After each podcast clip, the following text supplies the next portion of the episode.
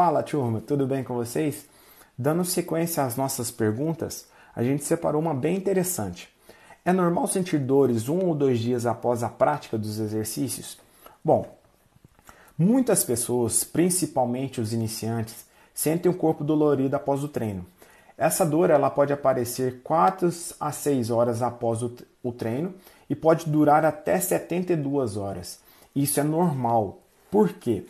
A dor é um efeito natural resultante da prática de exercícios. Isso significa que seus músculos sofreram microlesões e estão obtendo os benefícios de todo o trabalho realizado.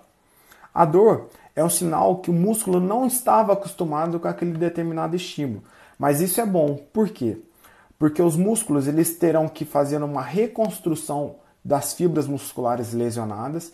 Consequentemente, você vai ter um músculo maior, mais forte e mais resistente. Mas, Túlio, é, só terei resultado se eu estiver sentindo dor? Não.